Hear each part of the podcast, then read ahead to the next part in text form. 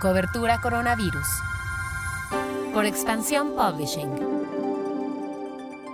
Hola, soy Mónica Alfaro y te presento lo que sabemos hasta el momento sobre el coronavirus. Noticias.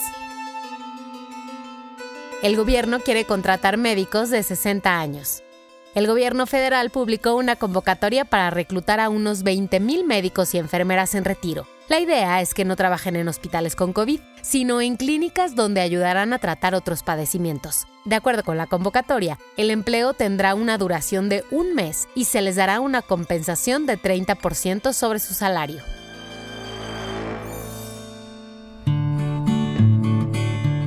En la Ciudad de México, las autoridades emitieron un protocolo para el tratamiento de los cuerpos de las personas que fallecieron por COVID-19. En el protocolo se recomienda a los familiares no hacerles funeral, necropsia ni traslado de cuerpo. Pasamos a lo que pasa en el mundo. Nueva York es la ciudad más afectada en Estados Unidos. Ahí se concentran más de 200.000 contagios, lo que es casi un tercio del total del país y las muertes ya superan las 17.000 solo en esa ciudad. Esto es casi la mitad del total de Estados Unidos. En este contexto desolador, hay datos positivos. De acuerdo con el gobernador Andrew Cuomo, el número de personas hospitalizadas y entubadas ya se está reduciendo. Mientras tanto, en el mundo ya son más de 150.000 muertes y Europa concentra casi dos tercios de estos decesos.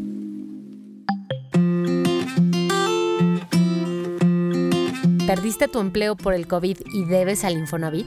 Pues el instituto ya abrió la recepción de solicitudes de seguro de desempleo y prórrogas para los acreditados. El trámite estará vigente hasta el 30 de junio y es indispensable que los solicitantes estén dados de alta en el servicio Mi Cuenta Infonavit y cuenten con su usuario y contraseña. Para hacer el proceso debes entrar a micuenta.infonavit.org.mx y recuerda que si tú no ocupas esta información, también puedes compartirla.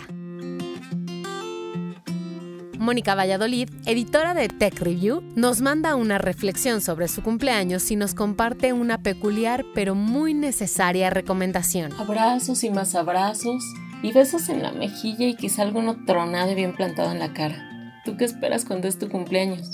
Pasó el mío recientemente y estoy confinada sola. Temprano amablemente me llamaron las personas más cercanas como mis familiares y mis mejores amigos, pero todos sabíamos que nunca llegaría la celebración de ese día que no se va a repetir. Y es que nuestros cumpleaños nunca se repiten porque nunca volvemos a cumplir la misma edad. Al final, reflexiono y veo la fortuna en esto que compartimos los cumpleañeros de los meses de confinamiento.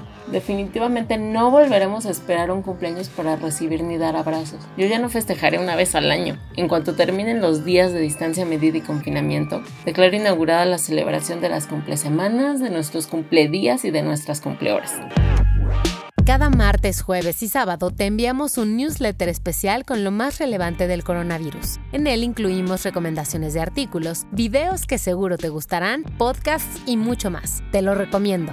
Puedes suscribirte a él en la página de expansión, en el módulo de newsletter que se encuentra en cualquier artículo que leas. Giovanni Mac y yo, Mónica Alfaro, te deseamos un rico fin de semana. Nos escuchamos el lunes.